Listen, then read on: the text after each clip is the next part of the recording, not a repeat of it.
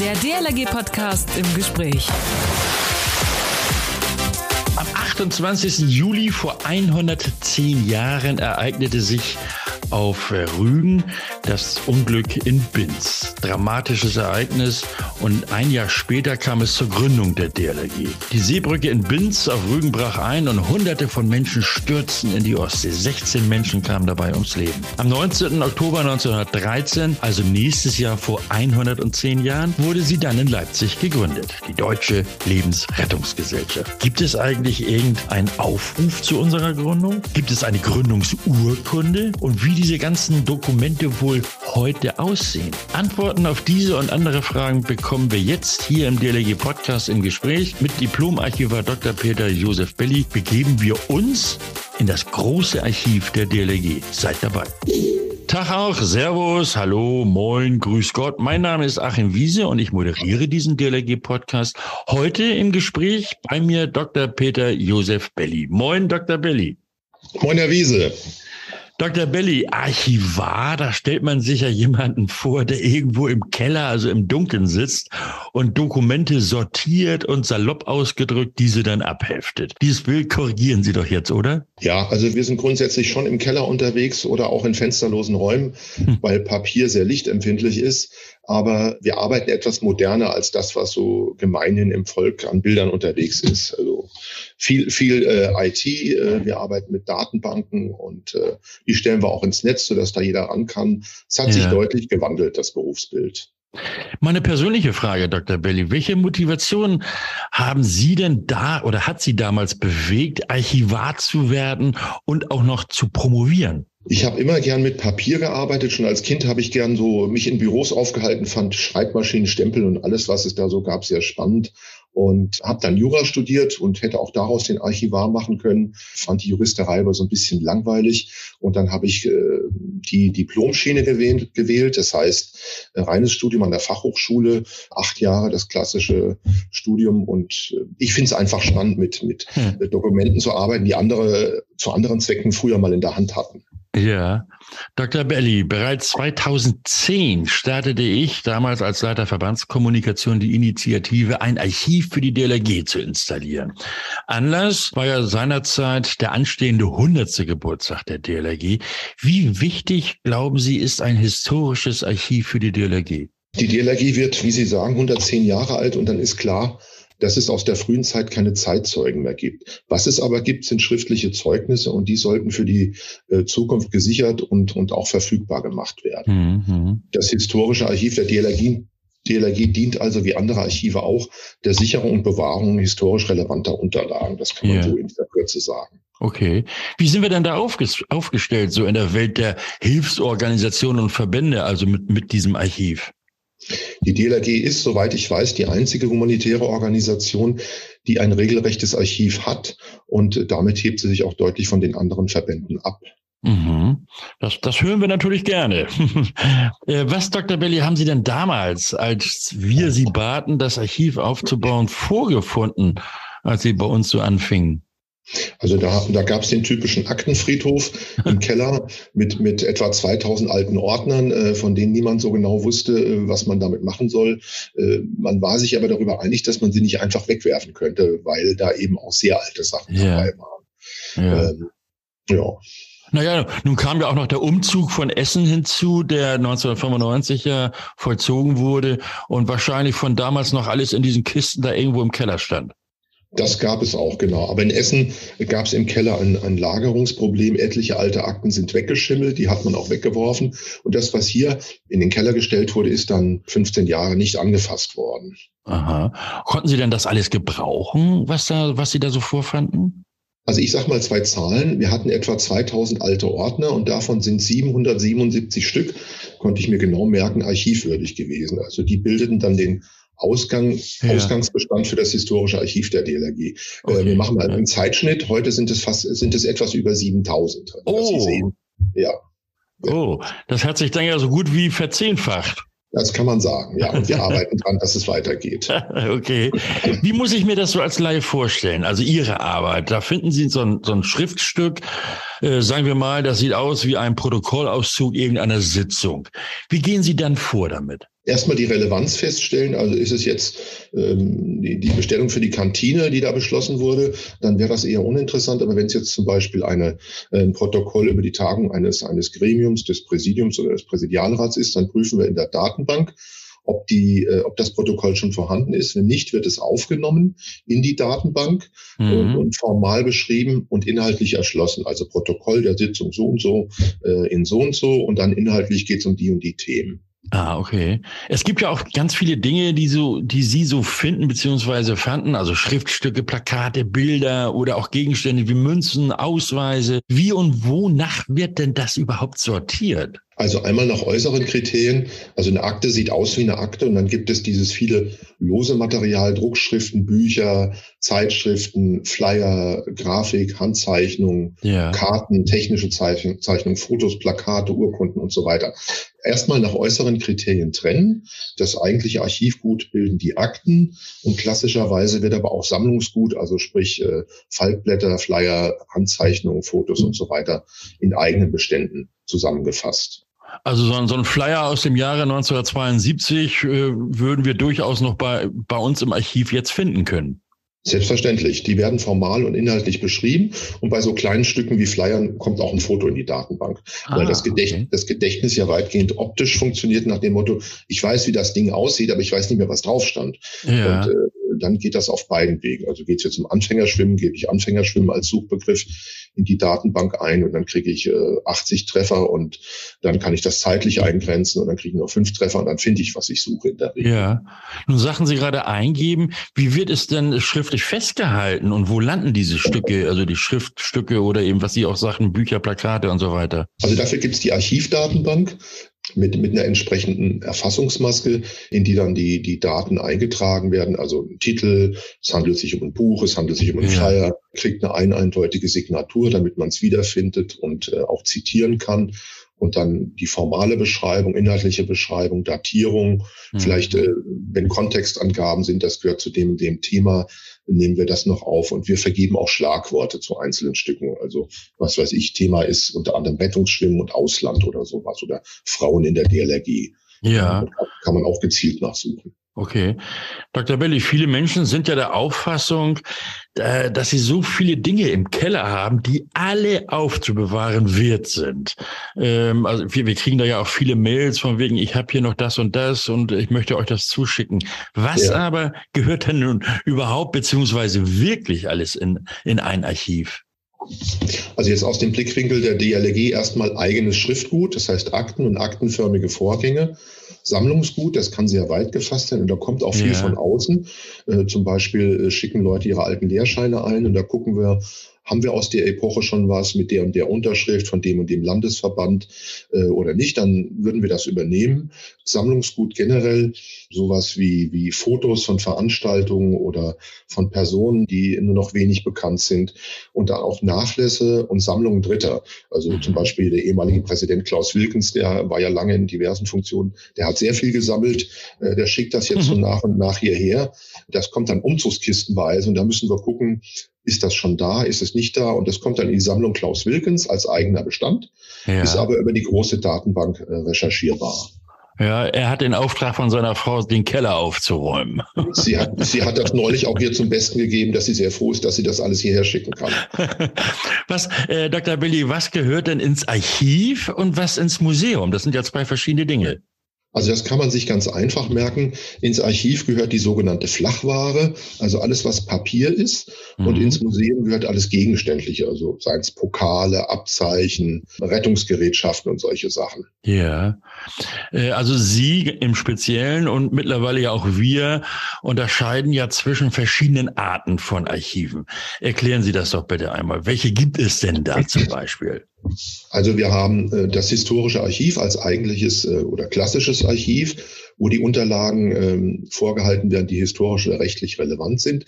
Und dann gibt es das sogenannte Zwischenarchiv. Ich sage mhm. immer die, Vor die Vorhülle dazu. Da kommen die Akten hin, die aus dem laufenden Betrieb ausgeschieden werden, die aber noch für einen gewissen Zeitraum, den in der Regel der Gesetzgeber festgelegt hat, aufzubewahren sind. Dann kommt der Archivar, wenn diese Frist abgelaufen ist, und entscheidet ins Archiv oder in Schredder. Aha. Und wonach entscheiden Sie das dann? Das ist nach den Anforderungen der DLRG selbst. Was ist für sie relevant? Also wenn zum Beispiel äh, die Entstehung einer neuen Prüfungsordnung dokumentiert ist, dann ist das sicher immer relevant.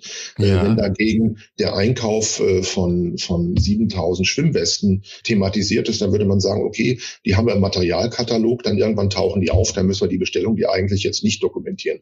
Das wäre dann so etwas, was man wegwerfen würde oder Kontoauszüge, Belege und solche Sachen. Ja, ja sagt der Gesetzgeber, das musst du zehn Jahre aufheben, die Allergie, und dann darfst du das aber wegwerfen. Okay. Und wenn Sie jetzt entscheiden, okay, das gehört jetzt ins historische Archiv, ähm, da möchten wir es dann ja auch die nächsten 100 Jahre noch äh, praktisch genau. archiviert haben. Äh, das hilft ja nicht, wenn man einfach abheftet, also Loch abheftet und dann irgendwo hinlegt. Richtig. Sondern, wie geht man da vor? Das muss dann entsprechend aufbereitet werden. Also erstmal wird das Stück formal mit dem Titel beschrieben, mit einer Laufzeit ja. und äh, dann inhaltlich, damit, damit man auch etwas mehr als nur den, den Titel bei der Suche in der Datenbank findet. Also wenn Sie jetzt, was weiß ich, äh, Ausbildung im Rettungsschwimmen in, in der Ortsgruppe so und so haben und die sind aber auch mit der ganzen Truppe dann zu Wettkämpfen gefahren nach, nach Frankreich im Rahmen von, von ILS oder damals noch FIS äh, und das wird auch dokumentiert, dann schreibt man das raus. Also mehr oder weniger stichpunktartige Inhaltsangaben erleichtern die Bewertung ähm, für den, für den Sucher, für den Nutzer, für die Nutzerin. Ist das historisch oder ist das für mein Thema relevant? So muss man yeah. sagen. Wenn jetzt jemand was schreiben möchte über äh, die Teilnahme von DLRG-Gliederungen an Wettkämpfen im Ausland oder so, dann ist die DLRG mit ihrem Archiv sehr gut aufgestellt und äh, das wird dann über Orte gefunden, Personen natürlich, das ist in der DLRG äh, ja eigentlich ähm, das Hauptthema, dass, dass die, die ehrenamtlich Tätigen äh, ja auch Namen haben und dann kann man so eine DLRG-Vita anhand von, von Tätigkeiten, von Teilnahme an Wettbewerben, von ah, Mitwirkung okay. in der Ausbildung ja. so nachzeichnen. Also wenn ich jetzt Achim Wiese eingebe, dann findet man im Idealfall ihre gesamte DLRG-Vita, wann sie mal angefangen haben, welche Funktionen sie im Präsidium hatten, dann im Hauptamt. Äh, das ist dokumentiert. Ja, ich erinnere mich, Dr. Billy, ähm, dass, ich Ihnen so, so ein Stapel Papier gab. Das war oben schön äh, mit, mit, mit diesen äh, Klammern, also festgetackert sozusagen, schön gelocht. Und Sie schlugen dann immer die, die Hände über den Kopf zusammen. Warum? Weil all das, was im laufenden Betrieb an, an, an netten Hilfsmitteln in die Akten eingebracht wird, Klammern, Büroklammern, Heftklammern, gelbe Klebezettel, Klarsichthüllen, Textmarkergeschichten, äh, das muss entfernt werden, weil das die äh, Substanz des Papiers bedroht über die Jahre. Im laufenden Betrieb ist das alles in Ordnung, aber wenn ich sage, ich will dieses, diese Akte noch in 100 Jahren in einem guten Zustand haben, ja. dann muss ich beigehen und, und äh, diese, diese, diese Beigaben wieder entfernen. wir arbeiten so ein bisschen gegeneinander, der laufende Betrieb und das Archiv. Das ist nicht gut. Ja, gut. Wie, wie, wie halten Sie das denn vor, beziehungsweise wie präparieren Sie denn Schriftstücke, damit sie in 100 Jahren noch zu, zu verwerten sind? Äh, in erster Linie geht das über die Verpackung. Das sind spezielle Mappen äh, mit einer basischen Reserve. Also Papier ist per se sauer und äh, diese Mappen haben eine basische Reserve, sind dann geschlossen um die Akte. Die ist dann bei uns liegt alles im Archiv, es steht nicht, es liegt. Und die Mappe äh, hält diesen, diesen Zersetzungsprozess durch die basische Reserve etwas auf oder verlangsamt das. Die Mappe mhm. selbst kommt dann in einen speziellen Archivkarton, der genauso aufgebaut ist, dass er auch basische Reserve hat. Und da ist die Fiktion und die Erfahrung zum Teil auch aus etwa 70, 80 Jahren mit solcher Spezialpappe, dass das den Zersetzungsprozess oder die Prozesse tatsächlich verlangsamt. Ja, ja. Wahrscheinlich ist es auch abhängig von Feuchtigkeit und, und, und äh, Temperatur, ne, oder? Richtig, richtig. Also Idealwerte sind für ein Archiv 15 bis 18 Grad mhm. und äh, eine relative Feuchte von 55 bis 58 Prozent, was ein Büro natürlich niemand hat, weil niemand an seinem Schreibtisch, Schreibtisch äh, frieren will. nee, das stimmt. Sagen Sie, wie viele Ausfertigungen eines einzelnen Dokuments oder Schriftstückes werden denn archiviert? Muss man da gleich so drei Stück von, von aufbewahren? Also wir gucken immer, dass wir Originale bekommen. Äh, das ist bei der DLRG nicht immer der Fall, weil viele Funktionäre ihre Akten, die sie zu Hause geführt haben als ehrenamtliche Kraft, äh, häufig nur in Kopie abgegeben haben. Ah, okay. dann, legen, dann legen wir auch mal eine Kopie ins Archiv, aber eigentlich ist die Tendenz im Archiv immer möglichst das Original äh, zu kriegen und das aufzubewahren. Also mhm. Doppelungen werden vermieden, schon aus Platzgründen. Ah, okay. Dr. Belli, in meiner Anmoderation hatte ich von der Gründung der DLRG gesprochen. Ja. Wie steht's denn da so um den Aufruf zur Gründung der DLRG und die dann ausgestellte Gründungsurkunde? Also das ist so ein weit verbreiteter Irrglaube, äh, dass es beides gegeben habe. Beides gab es nicht. Es gab keinen Aufruf zur Gründung. Es gab wohl einen Aufruf zum Beitritt zur DLRG. Der stammt etwa vom Mai 1913 und äh, darin wird nur aufgefordert, der Gesellschaft beizutreten. Aha. Eine Gründungsurkunde gab es auch nicht. Was es aber gibt, und das ist auch erhalten, ist das Protokoll über die Gründungsversammlung in Leipzig am 19. Oktober 1913. Aha. Und, und wo liegt das jetzt?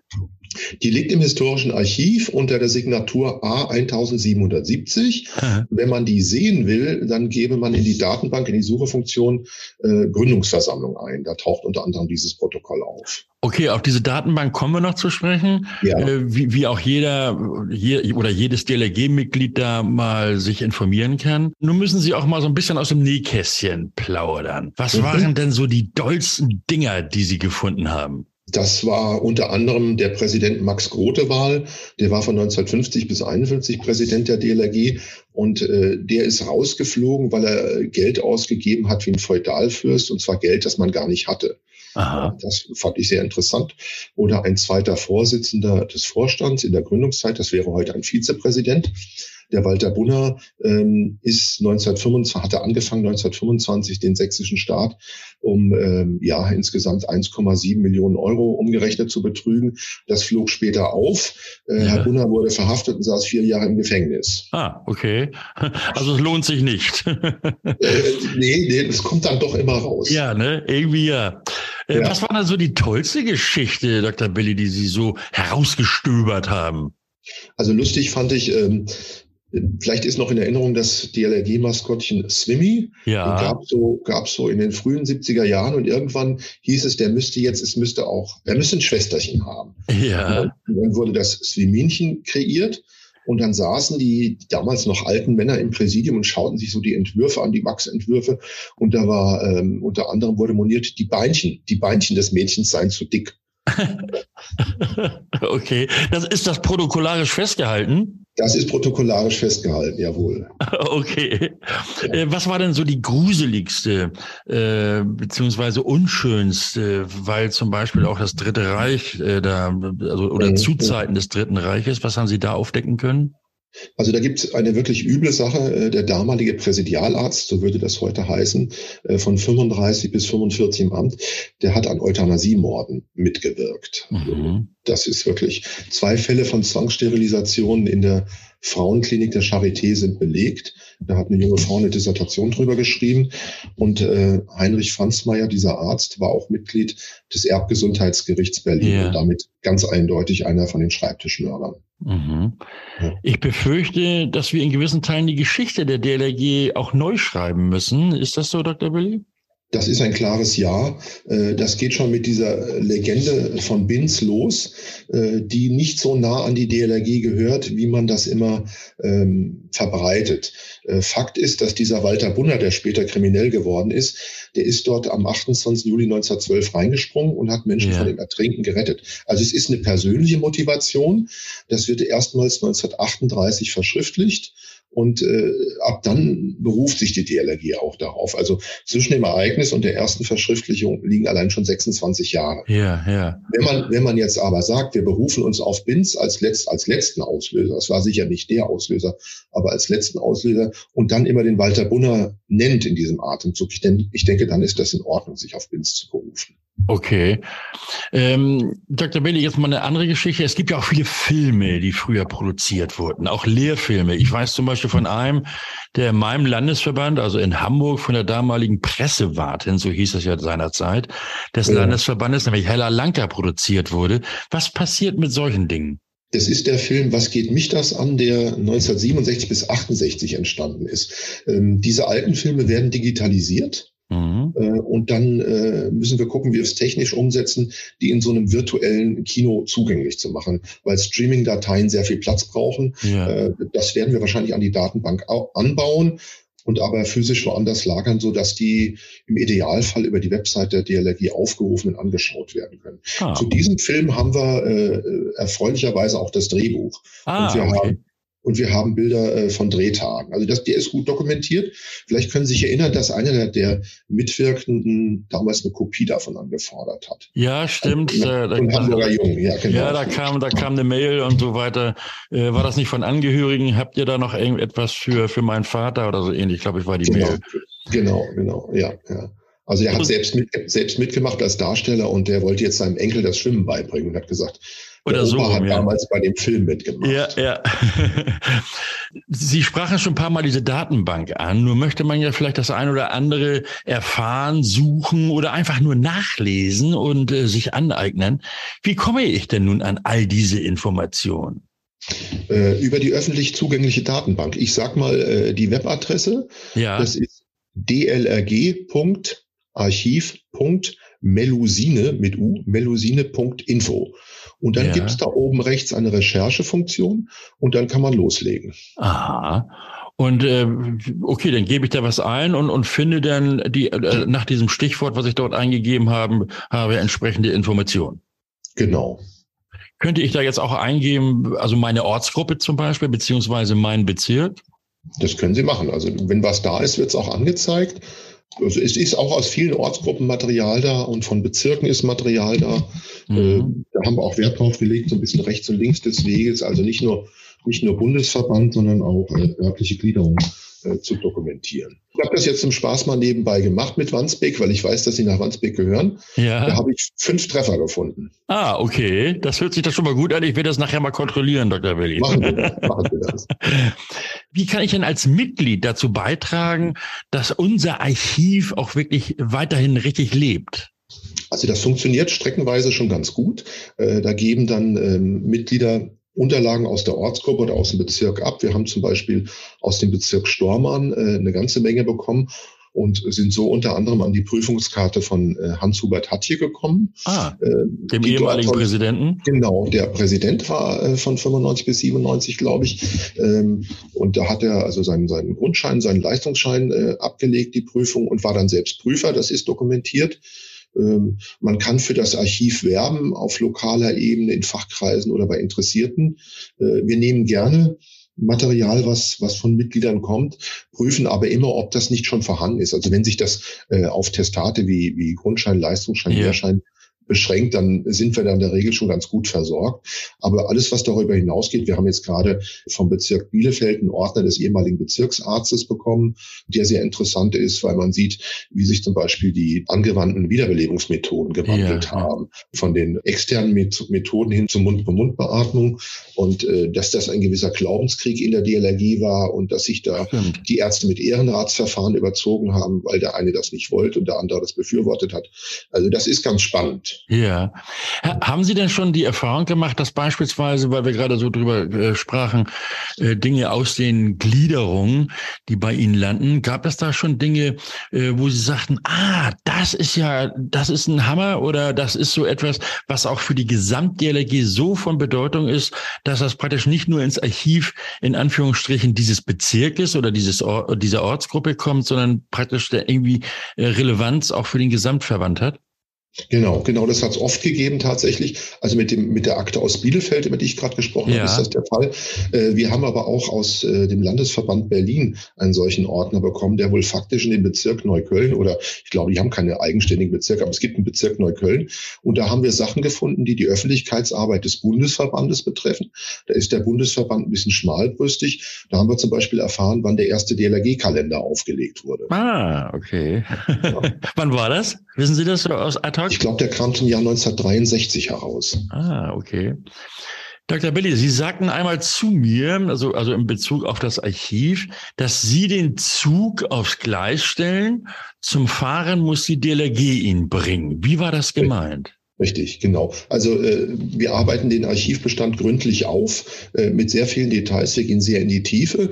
Was die DLRG mit diesem Archiv machen möchte, äh, das muss sie selbst entscheiden. Also ich kann da, kann da Anregungen geben. Wir überlegen zum Beispiel, ob wir das Archiv in das Archivportal d.de mit einbeziehen. Äh, was heißt das?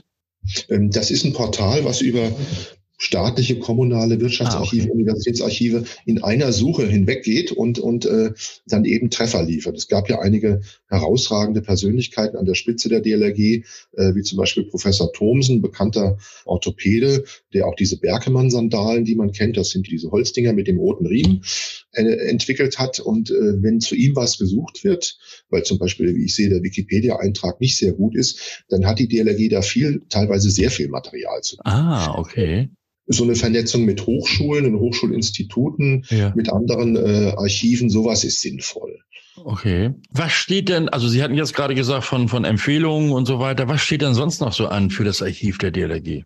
Wir haben unter anderem übernommen die Überlieferung des DLRG Landesverbands Nordrhein, also mal einer, einer Gliederung, einer großen flächigen Gliederung. Äh, da ist zum Beispiel die komplette Lehrscheinkartei von 1942 bis 1996 erhalten. Mhm. Die, die wird jetzt aufgenommen, ähm, und zwar Name für Name. Da sind wir sehr genau. Äh, und da finden sich dann wieder, wie schon bei Hans-Hubert Hatje, Personen, die man kennt. Also da ist zum Beispiel Kurt Wilke dabei, äh, Präsident der DLRG von 95 bis 98. 1990 Erika Fastrich, äh, die sich um die Schwimmausbildung sehr verdient gemacht hat. Und Ehrenmitglied ist. Und Ehrenmitglied ist, so viel Zeit muss sein, richtig. Äh, und Kurt Wilke übrigens auch. Ja, auch, ja, ähm, natürlich und zum Beispiel auch äh, Unterlagen über Friedrich Herting, äh, den kennt heute niemand mehr. Das war so, der arbeitete als Beamter im Bundesarbeitsministerium und war der Verbindungsmann der DLRG zur Bundespolitik. Also Aha. wirklich so, so, ein Klinkenputzer, äh, den hatten viele Ver Verbände zu dieser Zeit. Äh, aus, aus dessen Nachlass sind einige Sachen da und dessen Prüf, äh, dessen Lehrscheinkarte ist auch unter anderem da. Mhm. Man sieht, mhm. man sieht in dieser Kartei auch äh, sehr viel Vertriebene, also als Folge des Zweiten Weltkriegs, die haben dann den Grundschein, den Leistungsschein in Danzig gemacht oder in Elbing oder äh, in Liegnitz oder in Breslau und die kommen dann nachher nach Kriegsende in den Westen und lassen sich dann Ersatzurkunden ausstellen. Hm. Dr. Belli, äh, man, man merkt schon oder man hört schon heraus, äh, da, da ist auch viel Liebe und Leidenschaft zur DLRG dabei. Eine Frage am Rande. Sie schreiben ja eine wahrlich große und umfangreiche wissenschaftliche Studie zur DLRG. Vier Bände werden das. Wie muss ich mir das vorstellen? Es sollen vier Bände werden. Der erste ist geschrieben, der reicht von 1913 bis 24. Der ist jetzt im Lektorat. Da lesen also vier äh, Menschen, die sich gut in der Geschichte der DLRG auskennen, äh, diese wissenschaftliche Arbeit. Die hat äh, reine Textseiten etwa 500 plus einen umfangreichen Anhang. Jetzt steht der zweite Band an. Das äh, muss noch verhandelt werden. Im Prinzip funktioniert das so, dass alles bereits publizierte kritisch hinterfragt und äh, geprüft und bewertet wird. Also das, da komme ich wieder auf die, die Geschichte mit Binz zurück. Das ist ja. zwar zur DLRG DLRG gehört, aber sich eben ein bisschen anders darstellt, als man es gemeinhin verwendet. Äh, dann sind Sichtungen äh, externer Quellen und, und externe Archive sind wichtig. Die DLRG hat die Zeitschrift Der Deutsche Schwimmer, später Der Schwimmer, ab 1920 als ihre Verbandszeitschrift benutzt. Das heißt, an diesem Buch an diesen Jahrgangsbänden führt kein Weg vorbei. Mhm. Die sind mhm. sehr informativ über äh, die Entwicklung äh, und die Strukturierung und Verwaltungsgeschehen und Abläufe in der DLRG.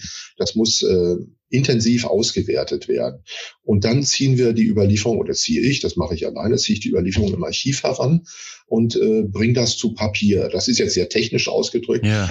es macht viel Spaß, weil viele Dinge auftauchen, äh, von denen man einfach nichts mehr weiß. Der erste Band äh, setzt 1913 ein. Da gibt es keine Zeitzeugen mehr. Äh, da ist zum Beispiel ein erster Schatzmeister aufgetaucht, von dem man noch nie gehört hat. Ja, äh, ja. Da sind zwei weitere Vorsitzende heute während das Präsidenten aufgetaucht, äh, die inzwischen auch gemalt wurden und in der Verwaltungsetage in der Galerie hängen und derlei Dinge mehr. Aber auch traurige Dinge wie die Ermordung des, des ehemaligen Bezirksleiters von Freiburg in Auschwitz mit, mit Frau und Tochter 1950. Ja. ja. Ähm, das hört sich alles sehr spannend und, und auch aufregend an, diese vier Bände. Schauen Sie mal in die Zukunft. Wann könnten wir damit rechnen, alle vier Bände im Regal, im, im Regal stehen zu haben? alle vier, alle vier, also sicher nicht vor 2026. Das ist einfach sehr arbeitsintensiv, wenn man es gründlich macht. Ähm, Jetzt müssen wir sehen, äh, vielleicht, dass wir das Setting für den zweiten Band ein bisschen anders gestalten. Ich habe den ersten Band ganz alleine geschrieben, also komplette Quellenauswertung allein gemacht. Da wünsche ich mir ein bisschen Unterstützung personeller Art, dass äh, vielleicht jemand die, die, die Beiträge in, in den Zeitschriften fotografiert, die Dateien benennt und dass ja. ich die hier habe in Bad Nendorf zum Auswerten und nicht die Auswertung in Köln in der Sporthochschule auch noch machen muss. Okay. Äh, ja, es ist sehr arbeitsintensiv, äh, aber die Ergebnisse sind, sind spannend und teilweise sehr überraschend. Also ja. den ersten Band, den wird es nächstes Jahr gedruckt geben, da bin ich mir relativ sicher. Und äh, weiterer Band, also zweiter Band, der wird auch die NS-Zeit umfassen. Ähm, da stehen wir jetzt in den Verhandlungen äh, über die Beauftragung. Okay, ich drücke die Daumen. Noch eine persönliche Frage, Dr. Belli. Wie hat Ihnen die bisherige Arbeit für und mit der DLRG gefallen? Also am Anfang hatte ich Schwierigkeiten, äh, 2010 hatte ich Schwierigkeiten, äh, was DLRG, DLRG überhaupt ist, zu begreifen. Ich habe mein, meine Schwimmausbildung da gemacht als Kind, yeah. das weiß ich noch. Ähm, aber äh, mit den Jahren habe ich festgestellt, äh, wie, wie relevant, wie gesellschaftlich relevant die, die Aufgaben sind, die die DLRG übernimmt, äh, zum Schutz von allen, zum, zum Nutzen von allen, wenn, wenn sie auf die Angebote eingehen. Das heißt, die Schwimmausbildung, die Ausbildung im Rettungsschwimmen und die Mitwirkung im Katastrophenschutz. Also die DLRG. Ich denke mir immer, wenn es sie nicht gäbe, dann müsste man sie erfinden, weil sie gebraucht wird. Das ist ja. so mein Eindruck. Und was mir auch aufgefallen ist, die DLRG hat einen sehr, sehr hohen Qualitätsanspruch. Ich sage immer, nur wo DLRG draufsteht, ist auch DLRG drin. Und wenn einer DLRG draufschreibt ist keine DLRG drin, dann kann der was erleben. Also der wird dann auch ne, aus dem Verkehr gezogen. Also äh, bildlich gesprochen. Ja, ja, ich verstehe das schon. Ja, das ist so so eine Art äh, Selbstkontrolle ne, der, des Verbandes, in, also innerverbandlich. Genau, das ist so ein Qualitätssiegel. Also ich ja. habe DLRG, die, dieses Akronym, diese Abkürzung als Qualitätssiegel inzwischen verstanden und, und verstehe es auch nach wie vor so. Und das ist aber von Anfang an so gewesen. Ob es jetzt die erste Prüfungsordnung vom, vom November 1913 waren, die kam sehr, sehr früh. Also der Verband war gerade gegründet, dann kommt auch schon die erste Prüfungsordnung. Das fand ich beeindruckend.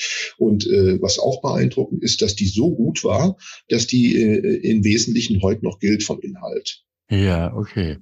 Also da haben Fachleute äh, sich Mühe gemacht und Gedanken gemacht und haben das so gut gemacht, dass es immer noch funktioniert. Dr. Peter Josef Belli, herzlichen Dank für das nette und vor allen Dingen auch wirklich interessante Gespräch. Vielleicht nennen Sie noch mal ganz kurz für alle, wie man denn nun virtuell ins Archiv der DLRG kommt. Ja, gerne nochmal. Also die Internetadresse ist äh, dlrg.archiv.melusine.info und die Melusine wird mit U geschrieben. Mhm, und mit nur einem L. Ja, genau. Okay. Genau. Ja, dann nochmal herzlichen Dank, Dr. Belli, und einen schönen Tag und weiterhin viel Spaß. Ich hätte jetzt fast gesagt im Archiv, äh, im Keller. Nein, ich meine natürlich wirklich das historische Archiv der DLRG. Herzlichen Dank, Dr. Belli. Ich danke Ihnen, Herr Wiese. Weltweit ertrinken jedes Jahr rund 240.000 Menschen. Das entspricht etwa der Einwohnerzahl der Landeshauptstadt von Sachsen-Anhalt, also Magdeburg. Allein in Deutschland waren es in den ersten sieben Monaten dieses Jahres schon mindestens 199 Menschen, die im Wasser ums Leben kamen. Viele weil sie nicht schwimmen konnten, beziehungsweise nicht sicher schwimmen konnten. Die DLRG führt auch in diesem Jahr eine besondere Aktion durch. Die DLRG Schwimmkampagne 2022, weil Schwimmen Leben rettet. Wie diese Kampagne angenommen wird und was sie bringt, darüber spreche ich kommenden Sonnabend hier im DLRG Podcast im Gespräch. Also schon mal vormerken. Ich wünsche euch ein schönes Wochenende und denkt dran, uns zu abonnieren, iTunes und oder Spotify oder hört uns einfach unter dlrg.de slash podcast. Dort findet ihr alle Podcasts ab der ersten Stunde. Vergesst eure Kommentare nicht, Fragen und Anregungen, auch eine Sprachnachricht Nachricht ist herzlich willkommen. Das Ganze dann per Mail an podcast.dlg.de. Damit ihr immer aktuell auf dem Laufenden bleibt, also auch den Zeitpunkt des neuen Podcasts nicht vergesst, nehmt die entsprechenden Einstellungen auf euren Smartphones vor. Dann gibt's nämlich so eine Push-Nachricht, so unter dem Motto, hallo, hier ist der neue Podcast, der on air geht. Schönen Dank fürs Zuhören. Mein Name ist Achim Wiese. Bis nächste Woche. Man hört sich. Der DLRG Podcast. Jeden Samstag eine neue Folge.